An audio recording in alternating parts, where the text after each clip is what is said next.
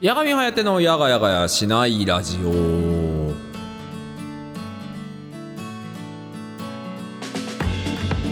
はいどうも皆さんやがちゃちゃやがみことやがみはてでございます。というわけで11月30日の水曜日午後の10時となりました、えーいかがでございましょうか？というわけでねあのいつもタイトルコールね語尾が上がると思ったらみんな大間違いだぜ？というわけでございまして11月も最終日でございますね。ついに今年もですね残り1ヶ月になってしまいました。おそらくですけどもですね今 AM、FM さまざまなラジオ局が今日これ言ったと思う。ね。というわけでね今日はねもう11月も最終日というわけでございますけどもね皆さん残りに1ヶ月。ね2022年はですね悔いがない残りの1年と過ごすためにですね皆さんどういう風に過ごされてますか？というわけで今日のテーマトークはこちらみたいなラジオが死ぬほどあったと思う。ね。え言ってしまうと私もまた一つの例にしかなぞらえることができない凡人だということであると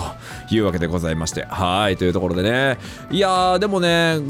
本当あと1ヶ月しかなくなっちゃったね。びっくりでございます。はいというところでございますがまあまあそれはそれこれはこれじゃないですけどもね。あのもちろんながらあのびっくりはしているんですけどなんかこんなにあっという間に時間って過ぎるんだっけっていう風にびっくりはしているんですがあのそれはですあのなんでしょう。あのなんかそんなもんだよね。なんか結局さあの時間がなんか早く流れてると思ってない人はなんていうの？あのこんなこと言わないしっていうところでいくと結局時間の感覚なんかさ人によってそれぞれでさなんかあの今自分がやりたいタスクが終わってない人はもう時間ってあっという間だわっていうしさなんかあの場合によってはさまあまだ11月なのなんて言ったりするわけじゃない。だから本当にね人によって都合それぞれっていう感じがしますよね。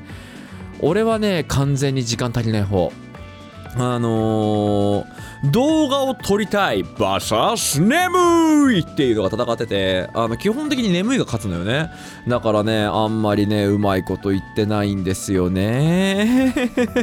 あの皆さんは時間って有効的に過ごせてます？ね。なんかね有効的に過ごせる過ごし方教えてほしいところでございますけどもね。はいというところでございまして、えー11月も最後というところでございまして残りやがちゃ側がですね今年で言うともう5回しか今今回を入れて5回しかないところでございます。じゃあ2023年になったら何か変わるかっつったら何も変われねえんだからあと5回っていう指標特に関係ねえけどな。というわけでございましてそんなヤガミンことヤガミハヤテがお送りします、ヤガミハヤテのヤガヤガヤ次第ラジオ今週も30分。よかったらヤガミンの小話にお付き合いください。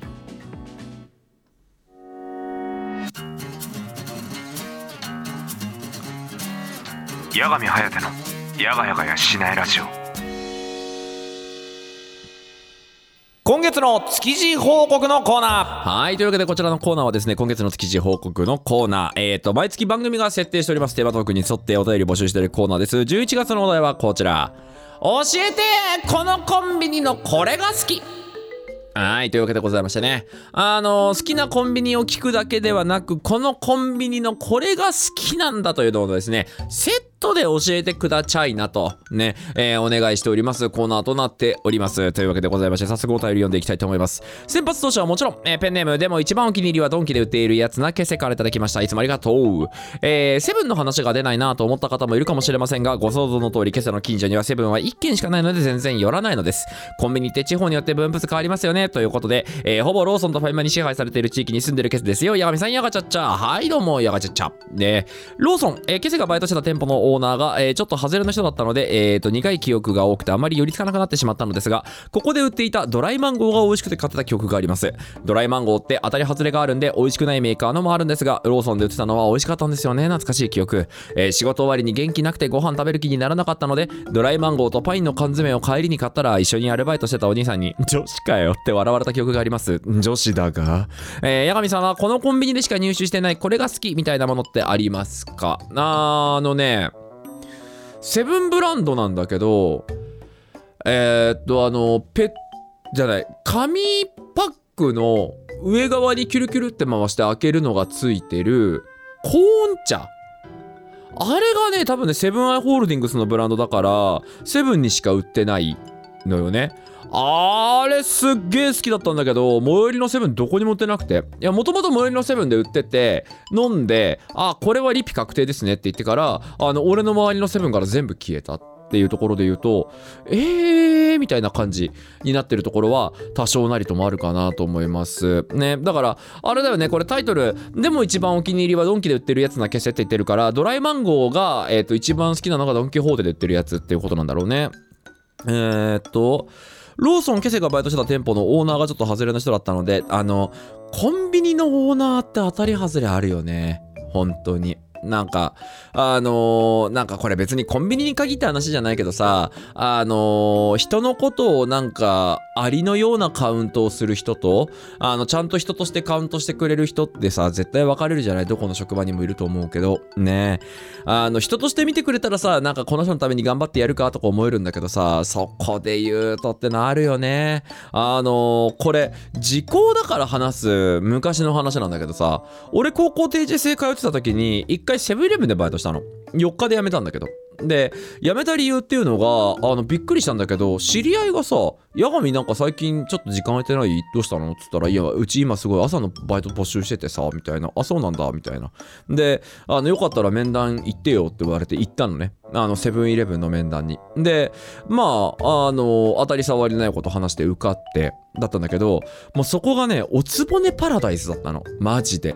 あのー、今までいろんな仕事場経験したけど、携帯ショップなんかもう比じゃないレベルの、あのー、女の人が優位の世界で、あの、主婦の発言が優勝みたいなところだったのね。で、あのー、なんかね、入った初日に、その、おつぼねさんとすれ違う時に、八神くんさ、あの体型が太ってるから、あのすれ違う時邪魔くさいから痩せてって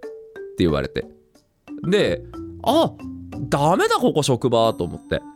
で、あのー、もうこりゃダメだっていうふうにまず思ったのよね。それ自体はまあ別にいいのよ。あの、要は相性が合わない人がいただけだから。で、翌日に、ごめん、申し訳ないんだけど、俺バイト辞めようと思ってんだよねって誘ってくれた子に言って、なんで？って言われて、いや申し訳ねえんだけど、俺、〇〇さんと多分めちゃくちゃ合わないで、俺こういうところでこういうこと言われちゃって、なんかそのデリカシーがない人間と一緒に働くのってちょっと無理だから、あの、まあまだね、仕事慣れてない間に辞める方が迷惑もかかんねえと思うから、まあ申し訳ねえけど、ちょっと仕事辞めようと思ってんだよね、みたいな。こと言ったら、いやいやいやいや、みたいな。あの、せっかくみんなも、あの、八神のこと認識してくれてるから、もうちょっと頑張ろうよ、みたいなこと言われて、あまあ別になんか、あの、でも、お前のために続けるっていう選択肢はないからねって、辞めるとき辞めるからねって、あ、全然それでいいよって言われて、で、えっ、ー、と、翌日が休みで、次の日行ったら、なんか、ロッカーとかに嫌がらせとかされてて、えー、と思って。そんな、まだぶつかってもねえのになんでだと思ったら、あのー、まあ、バカなやついんなと思いながら、あの、普通に着替えて、出てったら、そのおつぼねさんがもうなんかすっげえブチギレて立てて、まるまるくんから聞いたよ。私のこと嫌いなんだってね。じゃあ、ここに来なくてよくない？って言われて、まあ、そうっすね、みたいな。あのー、なんか、まるに言われたから来てるだけですね。みたいな、あのー、話をしてて、で、そこでまあなんか一日、なんかガタガタ言われながら、あの仕事して上がって、学校行った時に、そのまるに、お前何した？って聞いたら、いや、全部話したみたいな。はあっつって。俺があの人のこと嫌いって言ってるのを話して何なんだよって言ったら、いや、風通しのいい職場っていうのは、お互いが思ってることをちゃんと言わなきゃいけないんだよ。みたいなことを言われて、だとしたらお前伝えたことのアフターフォローしろよって、お前のこと信頼してお前だけに話してる情報を、お前が伝えた方がいいって思ったのか知らねえけど、それで今俺、あただでさえ相性良くなかったのに、今、まるさんと相性もう最悪な状況だぜ、みたいな話をして、あのいや、でも、やっぱり、黙ってるっていうことは違うと思うんだよね、みたいなことを言われて、はあ、お前の言ってる意味全くわかんねえわ。つって、翌日行ったらまたなんか嫌がらせが加速してたので、あの、店長さんのところに行って、あの、申し訳ないんですけど、辞めたいんですよねっていう、あの話をしたら、いや、それは困るね、みたいな。だとしたら来月末まで働いてもらわないと、みたいな。で、いや、申し訳ないんですけど、えっ、ー、と、就業規則上のところで行ったとしても、来月末はおかしいですし、えっ、ー、と、ちょっと今こういう状況になってしまってるので、私は今この時給でここでは働けないので、あの、申し訳ないですけど、だとしたら店長さんに状況の改善を図っていただきたい。要は、あの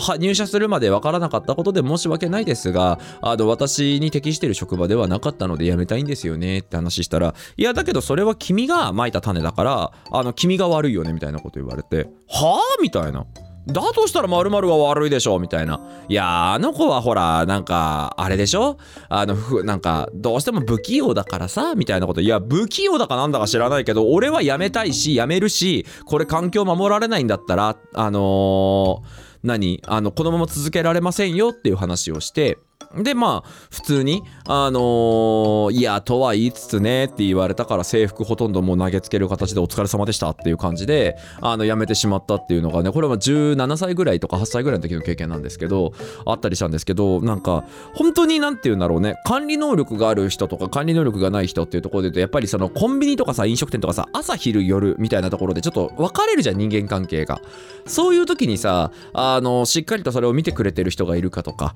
あの、責任者がしっかり責任者やってるかとか、そういうところっていうのはね、非常に大事な話だなと思います。ね。まあ、結局ね、あの、だからセブンイレブンで働いてたのは4日ぐらいしかないんですけど、あの、なんでしょうね。あの、会計するときにさ、男性か女性の年齢を打つところがあるんだけどさ、あれ、なんか、なんか男女どっちかわからない方が来た時とかなんか若々しいのかおじいちゃんかわかんない人来た時とかあれどうしたらいいんだろうっていうのは昔からずっと謎でしたそれでは続いてのお便りでございますというわけでこちら紫さんからいただきましたえー、八神さん、こんばんは、やがちゃっちゃです。やがちゃっちゃです。紫です。えー、すいません。こ,、えーこの手紙の、えー送った手紙、あ、違う違う違う、ここは大丈夫。えー、っと、あれ、これ読んだな。これ読んだな。危ない。読んだ手紙をまた読もうとしていた。というわけで、お手紙は以上です。ある？そんなこと。俺、もう一枚の手紙用に時間をキュッとして、あの、ある程度調整しながら読んでたんだけど、じゃあ残りは俺の話するか。でも、あれだよね、あのーセブンイレブンの ATM が一番好き。あの、スコスコ押すさ、あの、まあ、無接点型なんたらかんたらってキーボードなんだけどさ、あの、暗証番号とかさ、何万円とか入れるキーボードあるじゃない。あれが一番好きなのはね、セブンイレブンでしょで、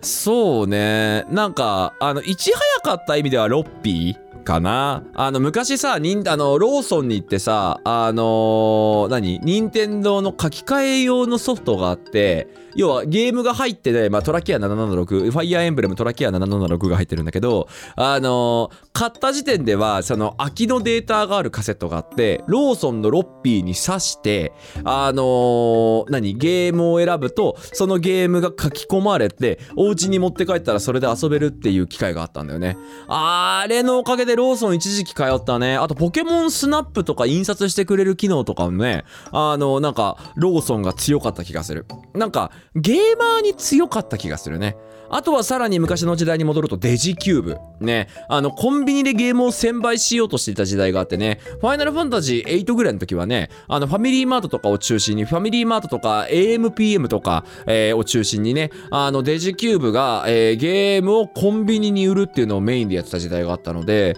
なんか、一昔前っていうのは、めちゃくちゃゲームとコンビニがなんかガッチャンコしてるというか、相性よく動いてた時代があった気がしますね。そういうところで言うとね、なんかやっぱりそのゲームに優しいコンビニみたいのは好きだなと思うんですが、最近で言うとさ、ファミリーマートかな？上のディスプレイめちゃくちゃ凝ってる店舗あるよね。なんか3枚ぐらいが連結してて、なんか、あの、音自体は1箇所から流れてきてるんだけど、左と真ん中と右のディスプレイが映ってるの全然違うみたいなこととかやってるの見た時に、めっちゃ力入ってんなっていうのをね、なんかちょっと感動した記憶とかもあったりしますね。あの、最近のね、コンビニが何に力を入れるかっていうのね、なかなかね、あの、なんかコンビニごとの色が出てきて、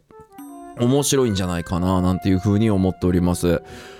でもそうだね、最近はね、行く回数が多いのがね、まさかのデイリー山崎ですね。はい。なんか、デイリー山崎のパン美味しいね。うん、店舗で焼いてくれてるからか知らんけど。ねとかもそうだし、でも、そんなもんか。結局サンクスも飲まれちまったし。ね昔はね、あの、セブン、ファミリーマート、ローソン、AMPM、ミニストップ、サンクスとかがね、あの、千葉県のところでもあって6チェーン店ぐらいありましたけどね、今はその、で、あとデイリーヤマザキとか、なんか今は3、4チェーン店ぐらいになっちゃいましたね。あの、昔はね、あの、いろんなことに挑戦ができる時代でしたけど、今どんどんどんどんどん時間とかね、時代がね、狭まってきてね、外に出る人の数も減ってきたちゃったりとかっていうところもあって、えー昔に比べるとコンビニがチャレンジできなくなってるのかななんていうふうに思う今日この頃でございます。さあ、というわけでございまして、えー12月にお題している募集はですね、皆様に、えー2022年これやったよという題してですね、皆様からお便りの方募集しておりますので、よかったらお便りフォームからお便り送ってください。以上、ヤガミンの築地ジョークのコーナーでした。あー動画が撮れてない投稿者コメントが貼られてないサムネイルが間違ってるあー終わらない八神颯のやがやがやしないラジオふつおたフリートーク近況報告のコーナーはい。というわけで、ふつおたフリートーク近況報告のコーナーです。こちらは題目通り。というわけでございましてですね、こちらはですね、ちょっとまだ読んでない、えっ、と、がっつりとしたお便りを読んでいきたいと思います。というわけで、こちらペンネーム、上原さよ子さんからいただきました。ありがとうございます。八神さん、こんばんは。はい、どうもこんばんは。やがちゃっちゃでございます。上原さよ子でございます。かなりの長文なので、要所をかいつまんでも大丈夫ですということですが、一回全部読んでいきたいと思います。先日高校時代の恩師が亡くなったと同級生から連絡をもらいました。私立の女子校で名前さえ書ければ受かる高校でしたがその恩師は私が小学生の頃に習う九九でさえ覚えられなかった私を高校入学の次の日から朝の補習と夕方からアルバイトに行くまでの短い時間ですが放課後の補習と根気よく丁寧に分かりやすく教えてくれてそろばんも簿記もどちらも2級が取れるまでの3年間毎日補習をしてくれていました。その補習仲間は6人いて、えー毎日お互いを励まし合いながら補習を一生懸命に取り組んでおりました。私たち6人は周りの生徒から真面目な A 班と言われておりましたが決して真面目なわけではなくいろいろな理由を抱えて勉強ができなかった6人でどちらかといえば意地と高校卒業証書が欲しいだけで頑張っている生徒たちなのです。一月に授業料が 4,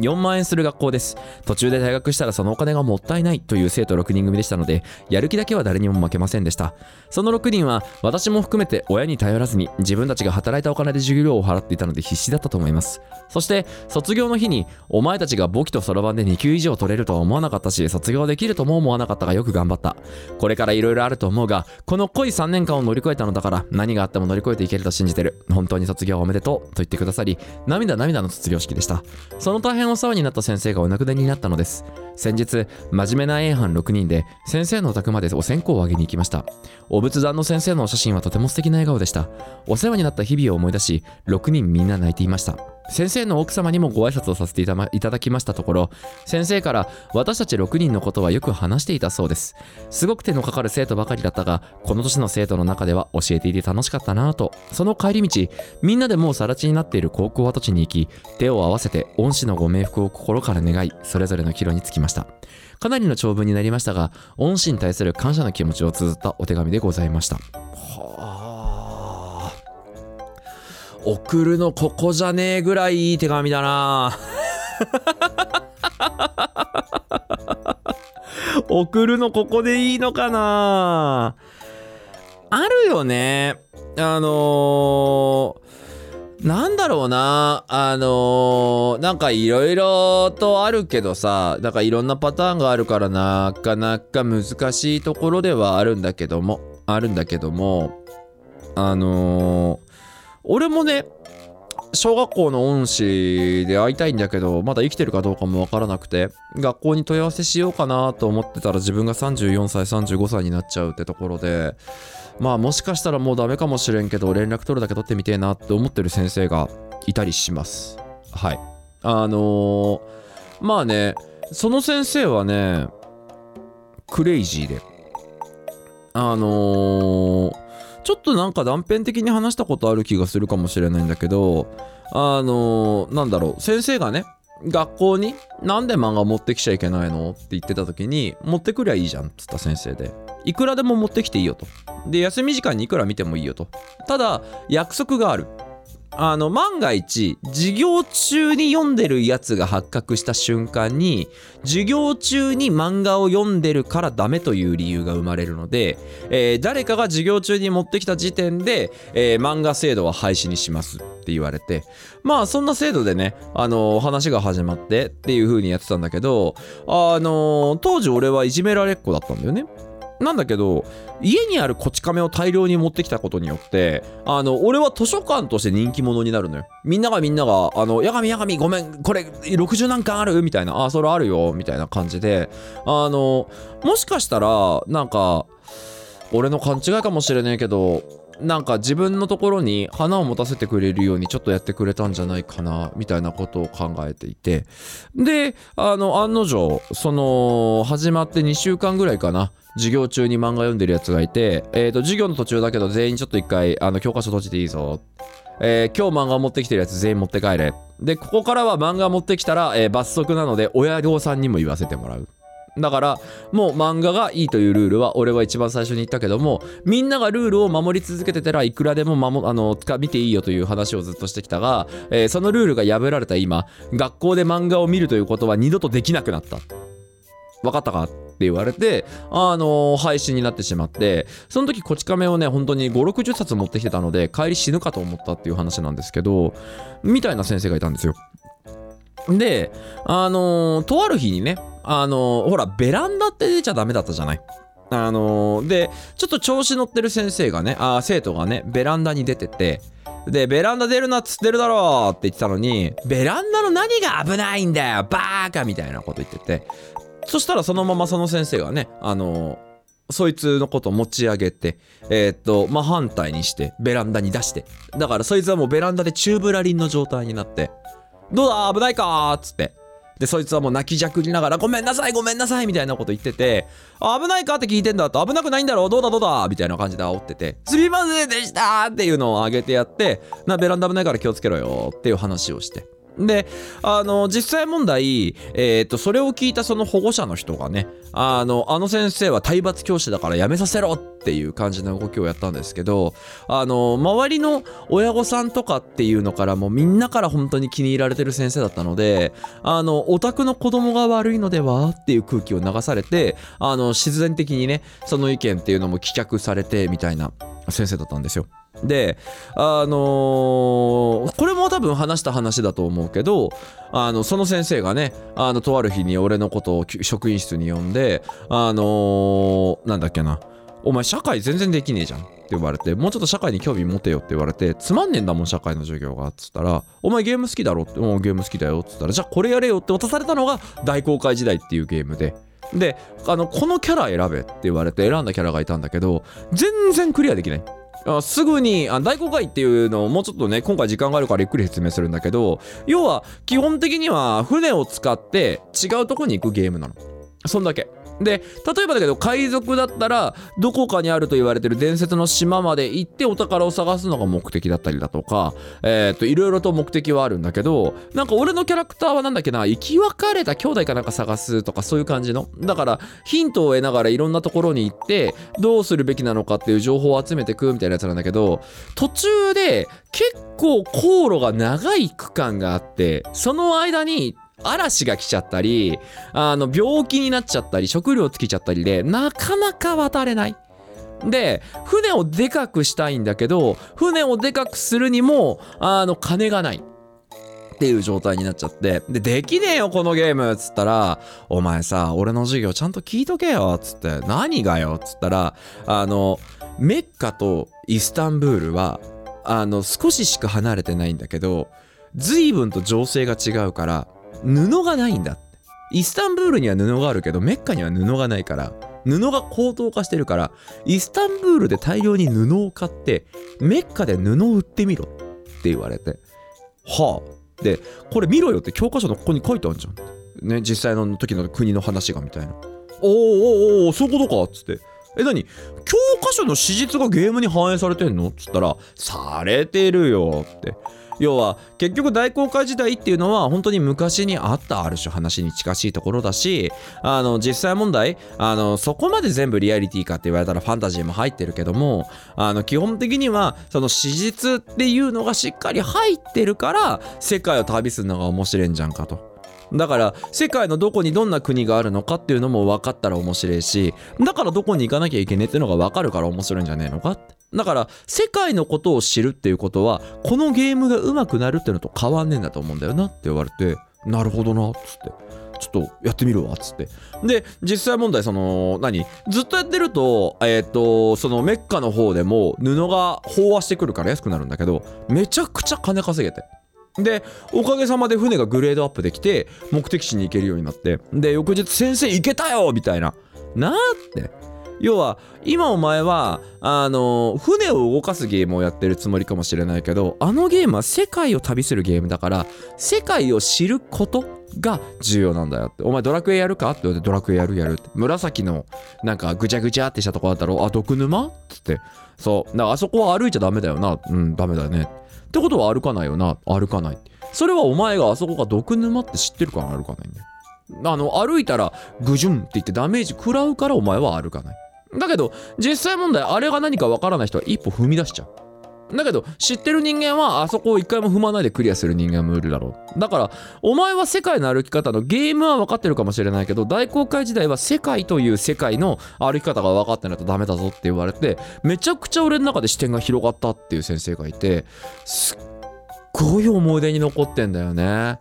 だからきっとだけどねなんか俺この手紙読んでめちゃくちゃその先生のこと今思い出しました。ね。でも一番なんだろうな手紙読んでてよかったなと思ったのが6人で集まったっていうことだよね。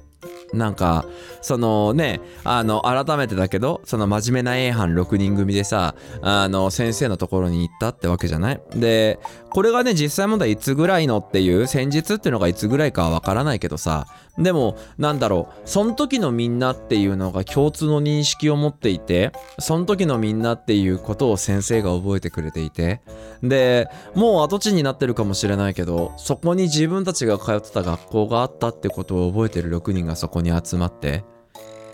なんかきっと悪い時間ではないしあとはなんつうのかな。その先生が教えてくれたことがもう一回蘇ってきた時間にもなったんじゃないかな。ね。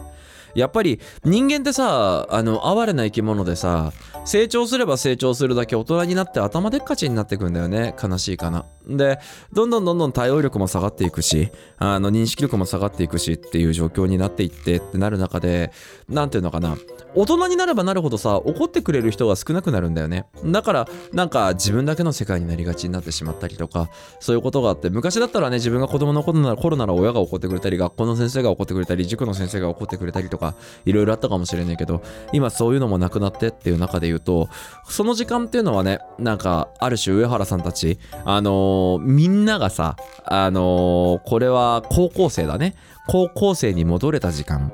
だったんじゃないかな。だからまあもちろんねお家に帰って家族の顔見たらね少しずつそれはお母さんの顔になって主婦の顔になってっていう風になるんだと思うんだけどなんかそういう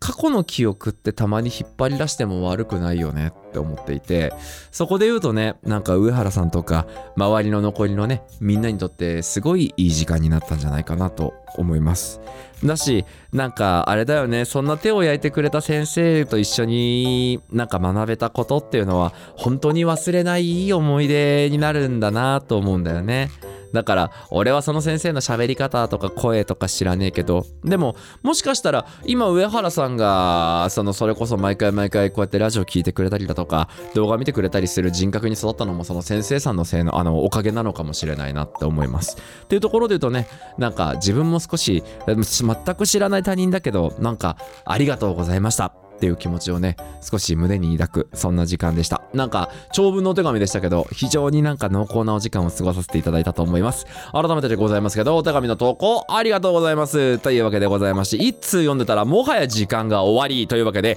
以上ふつおたフリートーク近況報告のコーナーでした。はい、エンディングの時間です。というわけで、こちらの番組では皆様からのお便りをお待ちしております。こちらですね、概要欄のところにございます URL のところから、えー各地ですね、えーお手紙が方が送れるようになっております。現状、えーと、届いておりますお手紙は残り5通というところでございまして、なんとかかんとかのところをずっと走ってはおりますがですね、えーお手紙の枚数がそろそろいっぱいいっぱいのところでございます。今ならで、投稿していただいたらね、あの、ひどい手紙でもない限り確実に読まれますのでですね、ぜひともですが、お手紙職人ごっこやってみてはいかがでしょうか。よろしくお願いいたします。というわけでございまして。いやね、あの、今、